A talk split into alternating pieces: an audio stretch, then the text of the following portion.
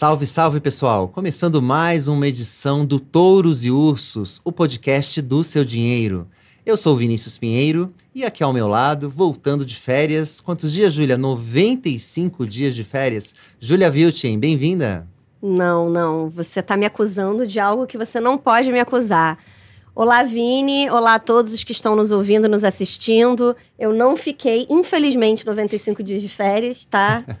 Foram só duas semanas? Duas semanas? É, duas semanas. É. Então, tô aqui de volta, partindo aí, pronto para outra. Bom, o suficiente aqui para sua ausência ser notada no nosso podcast. Então, seja bem-vinda de volta Obrigada. mais uma vez. Sei que você foi para o Sul nas suas férias. Foi. E até, coincidência ou não, a nossa convidada desta edição também vem do Sul, né? Também é procedente do Sul aqui, uma convidada mais do que especial. Aqui do meu outro lado da bancada está a Carla Argenta. Ela é economista-chefe da CM Capital. Como é que tá, Carla? Tudo bem? Tudo ótimo, Vinícius. Muito obrigada pelo convite, Vinícius e Júlia. É um prazer enorme vir aqui falar um pouquinho sobre os movimentos macroeconômicos que vão é, ditar o ritmo da próxima semana aí com o Copom. É isso aí. Bom, e a produção está me avisando aqui no meu ponto invisível que estamos na edição número 150 do podcast Touros e Ursos. Bom, então, muito antes de ser modinha, nós já estávamos aqui falando sobre as notícias que mexem com os seus investimentos. Bom, e como a Carla já antecipou aqui para gente, vamos falar nesta edição de um tema que sempre tem uma certa dose de polêmica, mas nesse ano em particular ele extrapolou ali as fronteiras da Faria Lima, chegou né, e se instalou no Palácio do Planalto. Estou falando aqui da taxa básica de juros, a Selic. Bom, o Copom se reúne na quarta-feira para decidir né, qual, a, qual o rumo dos juros. E para fazer uma dar uma breve recapitulação aqui, né, depois de muita pressão política, o Banco Central, comandado pelo Roberto Campos Neto, deu início ao corte de juros com uma redução de meio ponto percentual no começo de agosto. Então, a taxa saiu de 13,75% ao ano para 13,25%. E agora, a aposta majoritária do mercado é de que venha uma nova queda de meio ponto percentual na reunião de quarta-feira. Com isso, a Selic cairia para 12,75% ao ano. Mas tem aí uma minoria que acredita que o Copom pode ousar, ser mais ousadinho e baixar os juros em 0,75 ponto percentual. Algumas coisas, né? Tem alguns argumentos é, pró e contra um corte é, mais agressivo na taxa de juros, mas quem vai falar sobre isso aqui é a Carla Argenta. E vou começar perguntando já aqui para você, Carla, qual que é a tua expectativa para a decisão do Copom? Você está com a maioria que espera um corte de meio ponto percentual ou com esses que defendem que o Copom seja um pouco mais ousado no seu corte de juros? Olha, Vinícius, eu acho que existem elementos que justificam ambas as posições. É, se por um lado a gente teve uma evolução inflacionária muito mais benéfica do que era imaginado há algumas semanas atrás, é, por outro a gente teve dados de atividade que mostraram uma resiliência da economia muito forte, né? E o Banco Central se debruça sobre um universo de indicadores que abarca essas duas frentes macroeconômicas. Então, a depender de onde você enxerga que estão as maiores pressões macroeconômicas, você acaba fazendo parte de um desses grupos. Eu sou um pouco mais conservadora e, portanto, faço parte do grupo que acredita na, no corte de 50 pontos é, no próximo Copom. E pensando num prazo aí um pouco mais longo, né? Final do ano e até o final do ciclo de queda. Qual taxa de juros que você está vendo? Até onde você acha que o Copom vai cortar a taxa Selic nesse ciclo? Júlia, essa a taxa de juros é a maior incógnita para qualquer economista, porque é algo extremamente subjetivo. Se você perguntar dentro. Bom, na, o primeiro corte dos juros já teve divergência entre os membros, começa por aí. É, se você olhar para outros bancos centrais ao redor do mundo, tem lugares que não existe decisão unânime. É o caso do Reino Unido. Às vezes, tem membros lá que votam para queda de 50 pontos, tem membros que votam para alta de 25 pontos na mesma reunião. Então, é algo extremamente subjetivo e divergente a depender da linha econômica que você adota e da perspectiva que você tem sobre como deve ser a condução de uma política é, monetária. Mas, aqui no Brasil, a nossa instituição, o nosso Banco Central, tem uma característica muito mais ortodoxa. Isso significa que ele é mais cuidadoso ao longo dos seus processos, principalmente processos de queda. Se a gente olhar para o histórico recente, os ciclos eles costumam iniciar com seja apertos ou quedas, né, menos intensas. Esses movimentos eles vão se intensificando ao longo do ciclo porque a instituição já consegue em alguma medida mensurar os impactos, né, desse processo que está em curso. E aí no final geralmente acontecem mais é, cortes ou aumentos dessa taxa de juros também menores. Então, acho que o Banco Central começa agora, já começou com 50 pontos, não na próxima reunião nem na subsequente, mas ao longo do processo ele tende sim a intensificar esses cortes e o final acredito que seja é, em torno dos 9% ao ano, sendo que pode sim, existe sim uma possibilidade de terminar abaixo disso, tá? Mas hoje acredito que fique ali em torno dos 9% em meados de 2024. Legal. E para o fim do ano, vocês vêm a quanto, mais ou menos? Para o final do ano, nós estamos com 11,75, então seriam cortes subsequentes de 50 pontos até a reunião de dezembro. Não tem nenhuma expectativa de acelerar, então, ainda nesse ano, na tua visão? Eu acho que existe essa chance sim. É, como eu falei, é muito subjetivo. Mas nós estamos em um momento onde sazonalmente não é positivo para esse processo acontecer. Principalmente quando a gente vem de um histórico como a gente veio. Por quê? Porque as surpresas que nós estamos tendo são surpresas em termos inflacionários. E essas surpresas, elas estão concentradas em alguns grupos cujos efeitos mais intensos da política monetária estão deixando de ser sentidos nesse momento. Que grupos são esses? Quando a gente abre o indicador, agora eu vou falar em economia, tá? Quando a gente abre o indicador, tem um subgrupo lá dentro que ele é muito, muito caro para a condução da política monetária, o grupo de eletroeletrônicos. Por que, que esse grupo é muito caro? Porque são itens que têm valor de face elevado, computadores, geladeiras, televisores, videogames. E que a população, como é o caso da população brasileira, por ser uma população pobre, precisa recorrer ao endividamento para adquirir esses itens. Então, quando a taxa de juros está mais elevada, a demanda fica desaquecida. É.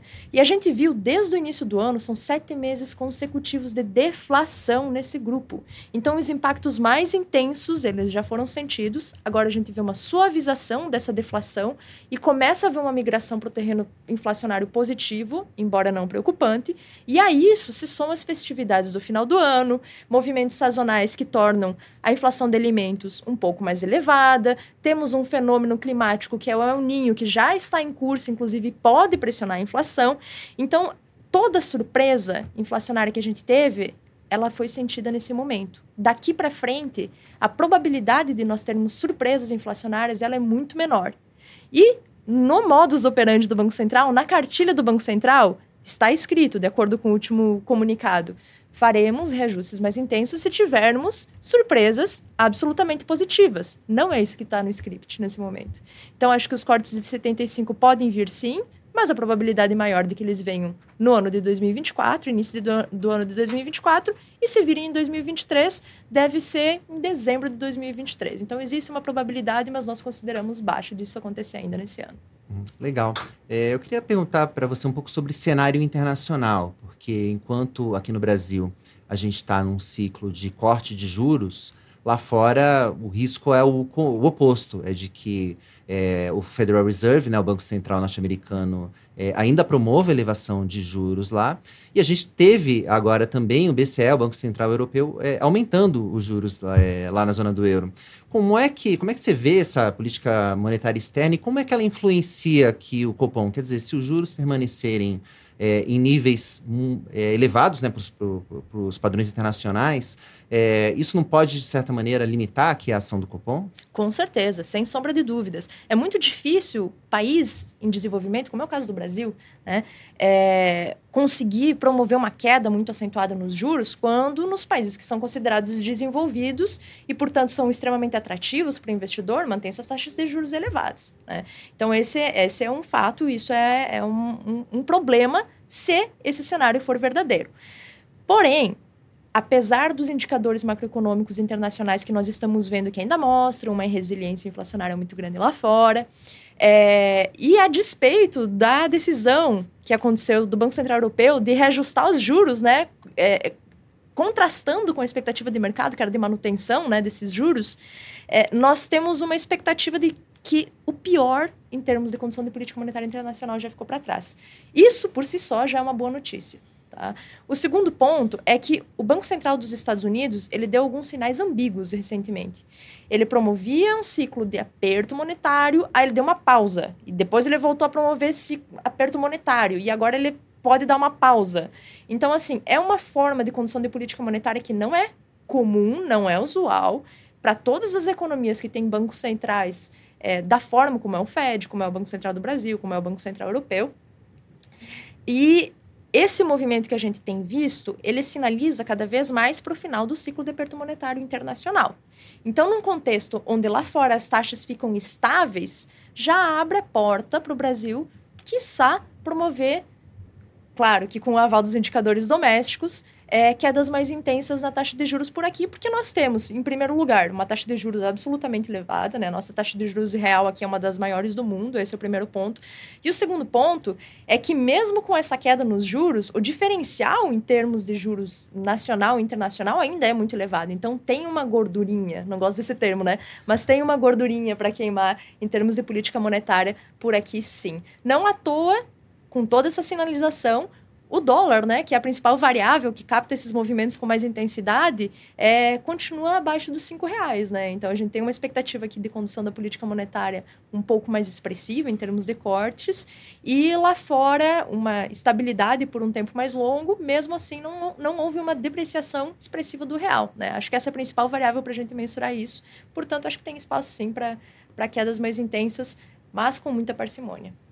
Então, é, o risco externo, na sua opinião, não é o maior risco para a política monetária do Banco Central hoje. Talvez o fiscal seria um risco maior. Na sua opinião, qual, qual, desses, qual dessas duas facetas aí seria o maior risco para alguma mudança na política monetária, de repente? Olha, é, em termos. Análise de risco mesmo, é, se nós excluirmos os movimentos, a esfera internacional ela é mais relevante tá? Só que a gente não pode analisar esses movimentos estruturais sem considerar a conjuntura. E o que a conjuntura nos diz hoje? A conjuntura nos diz que, internacionalmente, a situação está mais positiva do que estava há alguns meses e, domesticamente, em termos de política fiscal, ela não está tão positiva assim. Então, a conjuntura nos sugere que o problema maior está dentro de casa e ele vem da política fiscal. Mas é, globalmente, internacionalmente, como eu falei, é um vetor que tem um peso muito grande, mas o momento dele é positivo ou começa a caminhar para uma esfera que tende a ser muito positiva. Bacana. Bom, acho que a gente com isso conseguiu passar pelos principais aspectos relacionados à decisão do Copom de quarta-feira. É claro que, dependendo do que sair, sempre a gente pode ver uma polêmica da vez, mas acho que do ponto de vista técnico aqui, Carla, acho que a gente passou por, pelos principais pontos. E agora ver como é que o Roberto Campos Neto e a sua turma lá no Banco Central decidem sobre a Selic. Bom, antes da gente passar para o segundo bloco do nosso programa, que são os touros e os ursos da semana, queria pedir para você que está assistindo essa nossa transmissão pelo YouTube, que curta esse vídeo, porque assim esse conteúdo chega a mais pessoas, né? O seu dinheiro, o canal do seu dinheiro fica mais relevante ali perante o YouTube. E também, aproveitando, já peço para você também seguir o nosso canal, também para você receber todas as notificações. A gente publica praticamente todos os dias conteúdos que ajudam você a investir melhor. E lembrando que, além do YouTube, o podcast Todos e Ursos está nos principais tocadores de áudio do mercado. Estou falando do Spotify, do Deezer, do Apple Podcasts. Estamos presentes lá. E se você estiver nos ouvindo ou nos assistindo em uma dessas plataformas, você também pode seguir para receber as notificações toda vez que a gente tiver um episódio novo por lá. Bom, acho que agora está na hora da gente falar sobre os touros e os ursos da semana. Esse costuma ser aqui o nosso momento favorito do programa e também das pessoas que acompanham a gente, que sempre ficam aqui nos cornetando quando a gente fala de um urso aqui que é querido das pessoas, ou às vezes nos cobram, né, que às vezes de algum touro aqui que a gente deixa passar, mas enfim, então já deixo também aqui o convite para quem estiver nos assistindo e para quem estiver nos escutando, para também deixar seu comentário aqui, sugestões de touros e ursos aqui para o nosso programa. Bom, como é tradicional, embora o nome do programa seja Touros e Ursos, a gente costuma começar pelos ursos, até para a gente terminar numa nota mais positiva o programa. E também, toda vez que a gente tem um convidado aqui, a gente convida né, a pessoa a dizer né, quem é o seu urso da semana e o seu touro primeiro, antes da gente. Bom, então vou passar aqui a palavra para Carla, para ela dizer primeiro, então, para quem, quem ela quer cornetar aqui, aproveitar aqui o microfone para cornetar, quem é o seu urso da semana, Carla? É um efeito psicológico interessante começar pelo urso, confesso. é, o meu urso, acho que eu já dei a deixa aqui, né? É política fiscal, contas públicas de modo geral. É, a justificativa para essa escolha é justamente a dificuldade que o governo tem encontrado para cumprir as metas que ele próprio estabeleceu para si mesmo. Esse é o ponto fundamental. Então, a gente tem visto um esforço muito grande por parte do Ministério da Fazenda, do Fernando Haddad, que é o ministro né, é, que encabeça esse ministério, de conseguir é, entregar os resultados que ele se propôs a entregar. E isso tem um impacto muito significativo em termos de expectativa sobre os juros futuros, já que a gente está falando de política monetária aqui. Então, acho que esse é o meu urso. É um urso que pesa muito nos mercados, que tem dificultado muito a queda da ponta longa dos, das curvas de juros né, aqui no Brasil, falando em economias mais uma vez. É, e tem impactos estruturais muito significativos sobre a nossa economia. Vale lembrar que impactos estruturais, esses são muito difíceis de serem revertidos e demorados para serem revertidos. E são justamente os responsáveis pelo investimento, né? E que é, em última instância, o que se busca com todos todas essas políticas, todo esse economês. Então, acho que esse é o urso da semana. É, de fato, até essa incerteza relacionada é, à política fiscal e ao cumprimento do arcabouço que o governo apresentou, mexeu inclusive com as expectativas para a própria Bolsa, porque também quando a gente fala de bolsa, investimento de longo prazo, a, o, o, juro também é uma variável fundamental. Então, super bem colocado aqui, Carla. Vou passar para você, Júlia.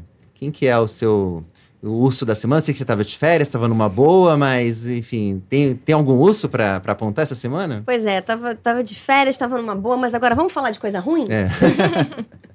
Bom, vamos lá. Meu urso da semana é um fundo imobiliário é o HCTR11, é um fundo da gestora Hectare.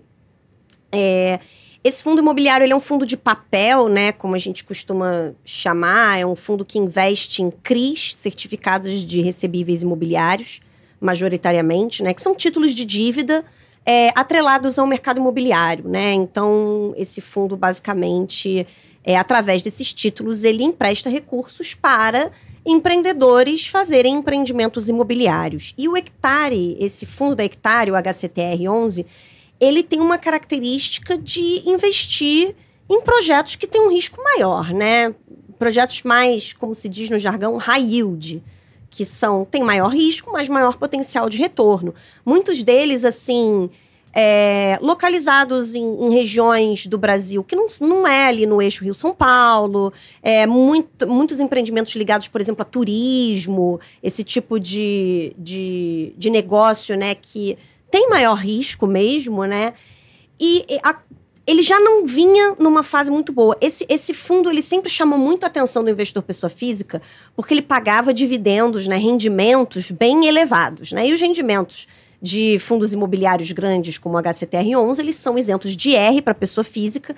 Então, você ganhar um dividendo gordo e ainda isento é algo que atrai o investidor pessoa física, né? Então, ele, quando estava tudo bem, ele, os investidores queriam investir nesse fundo porque ganhavam muito bem, né? A, gordos rendimentos. Só que ele entrou numa fase bastante ruim, o HCTR11. É, a gente cobriu extensamente no seu dinheiro, né? A, a Larissa, Larissa Vitória, nossa repórter que é especializada em fundos imobiliários, ela falou bastante sobre o caso do HCTR11 tá ligado aí a Gramado Parks, né, ter sido um dos fundos imobiliários que tomou calote dessa empresa, que é uma empresa de entretenimento e hotelaria que explora empreendimentos justamente no sul do Brasil, lá na região de Gramado, né, no Rio Grande do Sul, e acabou entrando em recuperação judicial no primeiro semestre do ano e deu calote em alguns CRIs e alguns fundos imobiliários, como o HCTR11, tinham exposição a esse CRI. Então ele já vinha sofrendo na bolsa, né? Já vinha as cotas já vinham se desvalorizando por causa de todo esse imbróglio com a Gramado Parks. E aí, essa semana, na última segunda-feira, é, o HCTR11 anunciou um corte bastante grande, bastante substancial nos dividendos que ele vem pagando, né? Então, em agosto, o rendimento do fundo seria 66% menor do que no mês passado, que seria que equivaleria a uma quantia 84% mais baixa do que em agosto do ano passado. Então, assim, um corte bastante forte. E no dia que o fundo anunciou esse corte no dividendo, as suas cotas caíram mais de 25% na bolsa, né? As cotas desse fundo são negociadas em bolsa. E isso para um fundo imobiliário é muita coisa. Na semana, aqui no momento que a gente está gravando, a queda do HCT, HCTR11 já chega a mais de 30%. E o motivo que o fundo deu para esse corte brusco nos dividendos é, foram restrições impostas pela queda no saldo contábil acumulado devido à remarcação do valor de alguns ativos da carteira pelas regras contábeis. Ou seja, ele teve ali uma reavaliação dos ativos, né? Ele não deixou claro quais ativos seriam, e isso ocasionou aí uma necessidade de corte nesses dividendos. Então, foi só mais uma, mais uma notícia ruim, né, para sacrificar ainda mais o preço das cotas desse fundo, que também não está sofrendo só com a inadimplência do caso da Gramado Parks, né? Também surgiram outros CRIs na carteira que né, os devedores estão tendo é, dificuldade aí de pagar o seu compromisso, aí lastreados em empreendimentos de outro grupo hoteleiro chamado Wish. Então, assim, realmente o, o risco desses negócios está vem aparecendo aí bastante na carteira do HCTR11. E é por isso que ele é o meu urso dessa semana, Vini. Tá certo. Júlia, você não teve em nenhum parque, nenhum empreendimento da Gramado Parques nas suas férias? Então. Você não eu, ajudou o HCTR? Eu acredito que não, porque eu, eu, embora eu tenha ido por um lugar que é costuma ser um spin-off, assim, um passeio paralelo para quem vai a Gramado, né? Eu já fui a Gramado muitas vezes, mas eu não fui a Gramado nessas férias. Eu fui para a região ali dos Aparados da Serra, né, na divisa do Rio Grande do Sul com Santa Catarina, para visitar os parques nacionais lá dos, dos canyons, né, a região dos canyons.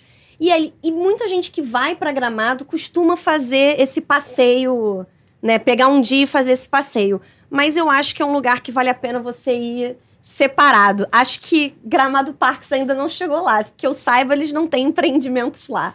São empreendimentos locais mesmo. Eu achei que você não tinha ido porque você tinha comprado uma passagem de um, dois, três milhas aí, não. Não, porque eu já tava chegar. Eu já tava, eu já tava imaginando que um, dois, três milhas, depois do caso do Urbi, que foi nosso urso aqui no Toros e Ursos, eu imaginei que um, dois, três milhas não seria uma boa comprar passagem com eles. E, de fato, durante as minhas férias, teve lá a recuperação judicial, o anúncio da recuperação judicial do 1, 2, 3 milhas, que também foi nosso urso no Touros e Ursos. Então, eu consegui viajar, felizmente, deu tudo certo. Um, dois, três milhas foi o urso, da, um dos ursos da última edição do podcast. E o meu urso da semana também ele vem frequentando constantemente o podcast. Um já... habituê, um habituê. já tem vários ursos, várias estatuetas já na sua, na, na, na sua prateleira. Estou é... falando aqui da Via, que agora voltou a se chamar Grupo Casas Bahia, né? A Via é a varejista, que é dona da, das redes Casas Bahia e Ponto, também antiga Ponto Frio. A empresa gosta de mudar de nomes, como vocês podem perceber. Bom, a varejista vem passando por um aperto financeiro provocado, entre outros fatores, pela, pela alta de juros no Brasil, né? Então, parte está aqui, né? Está inserido no tema do nosso podcast é, de hoje. E, diante disso, anunciou uma ampla reestruturação que focada principalmente em corte de custos. Mas a Via precisou também pedir dinheiro novo para os investidores em uma oferta de ações. O problema é que foi um péssimo momento, que as ações estão nas suas mínimas. Ah, estamos, estamos falando aí de uma queda da casa de 90%, se a gente pegar é, os últimos dois anos. Quer dizer, isso natural é que as empresas façam ofertas de ações quando as ações estão num patamar alto.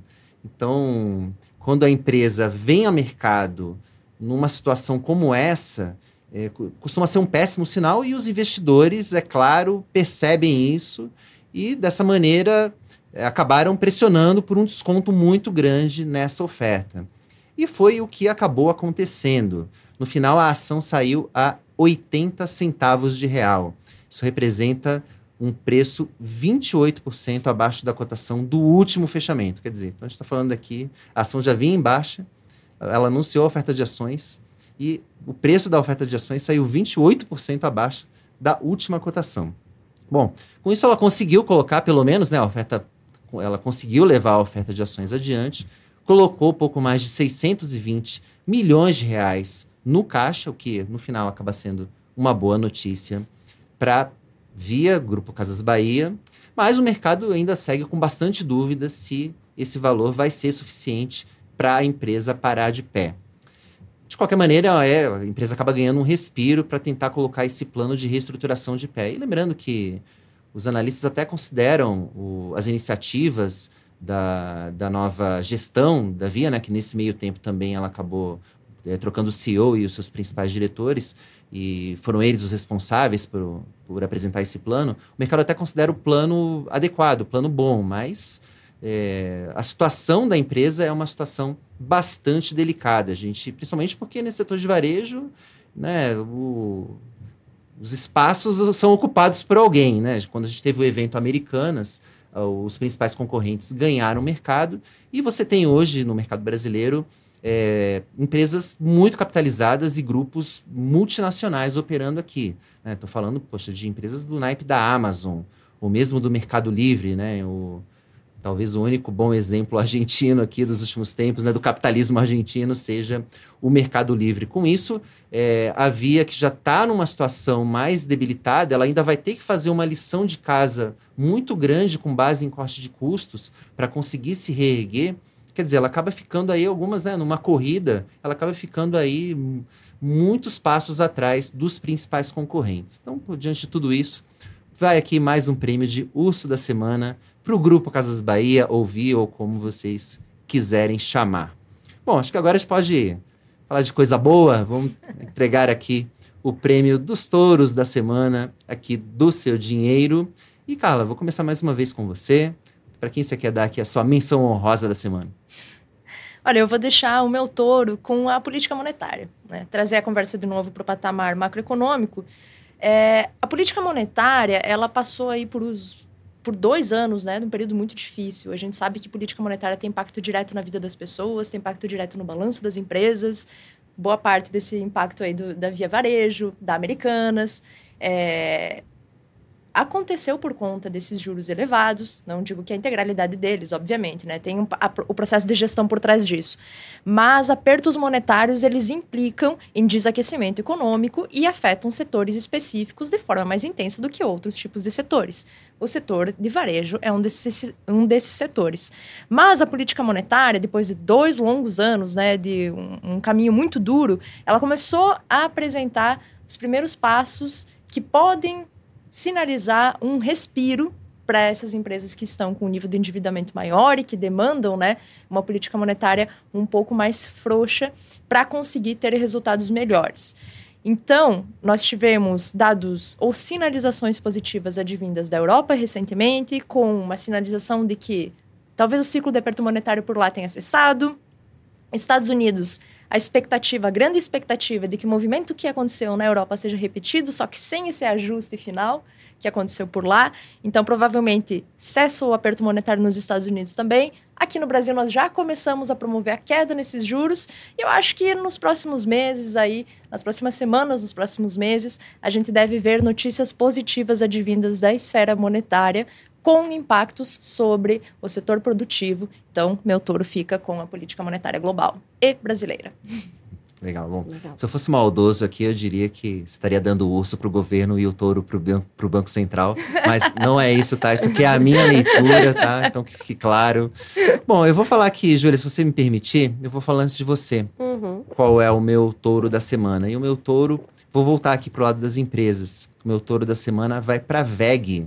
A VEG é conhecida né, como a fábrica de bilionários da B3, porque vários dos seus acionistas, controladores, né, é, alcançaram aí o, o patamar de bilionários. Bom, mas essa fábrica de bilionários está andando meio enferrujada nas últimas semanas. Os papéis acumulam uma queda de mais de 10%, é, o que para a VEG é muito, né? Se eu falei aqui que havia cai 20 e poucos por cento num dia, para a VEG cair 12% aqui, como eu anotei nas últimas semanas, é praticamente, proporcionalmente aqui, o escândalo é parecido. É um raro momento de fraqueza da empresa, é, cujas ações registram aí uma valorização da casa dos cinco dígitos, é um negócio absurdo o que valorizou a VEG. Bom, e por que, que eu estou dando prêmio de touro da semana para a VEG, que até agora eu só falei mal da empresa? Bom, é que assim, primeiro porque a maioria dos analistas, apesar desse, desse momento ruim para as ações da B3, é, segue otimista com a empresa, ou seja, para muita gente no mercado, essa queda representa uma oportunidade de compra. E a gente costuma brincar, né, Júlia, que se houver, quando, se houver um apocalipse nuclear aqui, provavelmente o reator vai ser da VEG, né? Então a gente brinca que a empresa. E o bunker também. Exato. Vai ser pintado com a tinta da VEG. Bom, é, a gente brinca porque parece que a empresa lucra em, em, praticamente todos os cenários. A gente viu isso durante a pandemia. A empresa foi uma das que menos sentiu, subiu muito rápido e, enfim, voltou para patamares é, elevados é, de maneira, enfim, praticamente sem nenhum impacto ali, né? Então a gente costuma brincar que a Vega é uma das empresas aí mais sólidas da B3. E agora, né, assim, a gente fala que se ela lucra no apocalipse, agora também se acontecer o contrário, né, se o mundo migrar para energia renovável, a VEG também vai lucrar. Isso porque a empresa fechou um acordo com ninguém menos que a Petrobras é, no projeto da fabricação de um aerogerador, né? O que, que é isso, né? Um aerogerador é um gerador é, de energia eólica, né, movida pelo vento. E esse projeto que a VEG está tocando e que agora a Petrobras vai colocar dinheiro, esse é o aerogerador de maior capacidade já fabricado aqui no Brasil, é de 7 megawatts. E o que mais me impressionou aqui é a estrutura desse aerogerador. A gente está falando aqui de um colosso de 220 metros de altura. Imagina uma, uma pá eólica com 220 metros de altura. Isso representa é, a altura de seis Cristos Redentores. É, é o maior catavento da América Latina. Exato, de longe. E a Petrobras vai né, entrar nesse projeto, vai investir 130 milhões de reais inicialmente, mas esse valor pode ser ampliado, até porque a, a estatal anunciou que vai aumentar é, os seus investimentos em energia eólica. Lembrando que esse, é, esse grande catavento, né, a gente está falando aqui de, de um gerador onshore, quer dizer, que vai ser feito na terra, mas a Petrobras também está com projetos de fazer, é, de, de, gerar energia através dos ventos, né, energia eólica, também em projetos offshore. E a VEG também pode ser parceira da Petrobras na fabricação é, desses aerogeradores. Ou seja, a empresa, ao que tudo indica, está abrindo uma nova frente de receita. Os analistas do Itaú BBA calculam que, sendo bem sucedida, a VEG pode passar a gerar é, quase um bilhão e meio de reais a mais de receita nessa nova frente é, de energia eólica. Então, quer dizer, se o mundo for para o lado do bem aqui e, e, e largar os combustíveis fósseis e partir para a energia renovável, a VEG lucra. Se isso não acontecer, provavelmente a VEG continuará lucrando e por isso eu vou dar aqui o meu prêmio de touro da semana para a VEG. Bom, Júlia, agora deixar para você aqui fechar né, o, o nosso festival aqui de premiações. Vou passar para você. Legal. Só acrescentando uma questão, né, sobre essa parceria da VEG com a Petrobras, né? A geração de energia limpa também se tornou uma das prioridades, voltou a ser né, importante para a Petrobras com a mudança de governo, né? O governo Lula é, acha que a Petrobras deve sim investir em energia renovável, então essa é uma parceria que pode render frutos aí para as duas empresas e realmente se multiplicar né, em, em novas parcerias aí para frente. Bom, vou falar agora então do meu touro da semana. Eu escolhi como touro dessa semana Bruninho. Bruninho? Bruninho. Quem é Bruninho Márcio. Ou, mais literalmente, Bruninho Marte. Bruno Mars é, o cantor Bruno Mars, é o meu touro da semana, cantor, multi-instrumentista, dançarino. É, a gente não teve, né, podcast Touros Usos na semana passada, né? A gente tem feito a cada 15 dias, então eu vou recuperar aí um evento da semana passada que foi o Festival de Música The Town, que aconteceu na cidade de São Paulo, né, entre 2 e 10 de setembro. E o Bruno Mars chamou muito a atenção porque ele foi headliner, né? Ele foi a atração principal é, em do, do, dois dias do festival, né? Isso é meio raro em festivais você ter um, alguém que toque, seja atração principal em duas noites. Ele foi no dia 3, que foi o segundo dia, e no dia 10, que foi o último aí no encerramento do festival. E ele foi, assim, um querido, né? Porque ele é extremamente talentoso muito bom músico. Eu nem sou tão fã da carreira solo, né, do, do Bruno Mars. Eu gosto mais dele ali no pianinho, no Silk Sonic, que é o duo que ele tem aí com o Anderson Paak. Mas realmente, assim, não dá para negar que o cara é talentoso demais, domina a plateia demais no show e ele conquistou o coração dos brasileiros porque ele falou português à beça, falou pra plateia oi sumida, né? Chamou as mulheres de gatinhas gostosas, enfim, assim mesmo em português, né? É, o tecladista dele tocou num dos shows um trecho de evidências do Chitãozinho Chororó, que o pessoal brinca, né? Que é o, o, o hino não oficial do Brasil. A galera cantou junto. Eu achei interessante também, Vini, que ele ele não foi só, ele não só, é, vamos dizer assim, bajulou a plateia. Ele chegou até a pedir, né, educadamente, óbvio, para as pessoas assim, com o celular, só tirarem foto, mas não ficarem filmando o show, porque hoje em dia tem aquela coisa muito chata em show, das pessoas ficarem filmando e praticamente você vê o show pelo celular. Às vezes você vê pelo celular alheio, você não consegue ver o palco porque tem um celular na frente. E ele pediu para as pessoas não fazerem isso, guardarem o celular, só tirarem o celular da, da bolsa ou do bolso para poder realmente tirar foto e depois guardar novamente. E parece que a plateia, boa parte da plateia, atendeu ao pedido, né? Respeitou aí o pedido do artista. Teve, tem até uma cena que viralizou do show em que ele estava no piano tocando e a plateia deu uma desafinada assim forte e ele deu risada, né? Riu da plateia desafinando, mas foi um momento assim descontraído, de descontração, então foi legal. E no final de tudo, ele ainda postou um vídeo é, de agradecimento né, aos brasileiros depois da, que acabou o festival. É, ele pelas ruas de São Paulo, andando e dançando pelas ruas de São Paulo, em diversos cenários, vestido com as cores da bandeira do Brasil e tudo. E esse vídeo se tornou é, o mais visto e comentado do perfil do Instagram do Bruno Mars, né, com mais de 40 milhões de views e, e quase 300 mil comentários.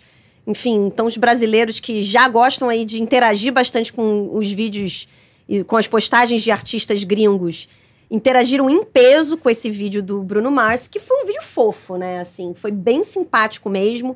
E na legenda ele diz: Ah, foram seis longos anos, mas eu finalmente come to Brazil, né? Porque os brasileiros gostam de, de comentar sempre: Please come to Brazil, please come to Brazil, por favor, venha para o Brasil.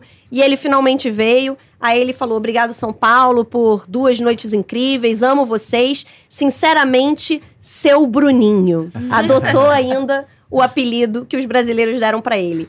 Então, enfim, por essa. Não só pelo talento, mas também por essa simpatia aí com o povo brasileiro e pelo sucesso no The Town, que foi um sucesso de público, né? O festival. Esse é o meu touro da semana, o Bruno Mars. Fica a dica aqui para os artistas gringos que quiserem viralizar nas redes sociais. Falem do Brasil. Porque... Falem do Brasil. Inclusive, ele fez um post depois de brincadeira. Ah, é, o pessoal de mídias sociais falou que eu tinha que. Se eu quisesse realmente mais engajamento nas redes, eu tinha que postar mais sobre o Brasil, postar mais para os brasileiros. Porque realmente os brasileiros interagem muito. Prevejo que Bruno Mars será como Paul McCartney vai fazer um show por ano. Um show por ano, como. Iron Maiden. É, exato. Se tornar aí um frequentador assíduo. Com certeza. Bom, com isso a gente põe um ponto final nessa edição do podcast Touros e Ursos, mas é claro, eu queria agradecer muito aqui a presença da Carla Argenta, economista-chefe da CM Capital. Carla, foi ótimo, já está super convidada para voltar aqui, quem sabe para falar mal aqui ou bem do Banco Central, dependendo da decisão de quarta-feira. Obrigado. Ótimo, obrigada eu, foi um prazer enorme. E até a próxima, pessoal. Legal. Bom, queria agradecer a Júlia também. Júlia, ao que eu saiba, você não vai sair de férias, você estará com a gente aqui na próxima edição, certo? Estarei, estarei. Não sairei de férias tão cedo novamente. Então, estarei por aqui firme e forte. Obrigada, Vini. Obrigada, Carla. E obrigada a todo mundo que nos ouviu, nos assistiu. É isso aí, queria muito agradecer aqui, né? Por último, e não mais, e não menos importante, agradecer a todos que acompanharam mais essa edição do podcast Touros e Ursos. É isso aí, pessoal. A gente se vê na próxima edição. Aquele abraço.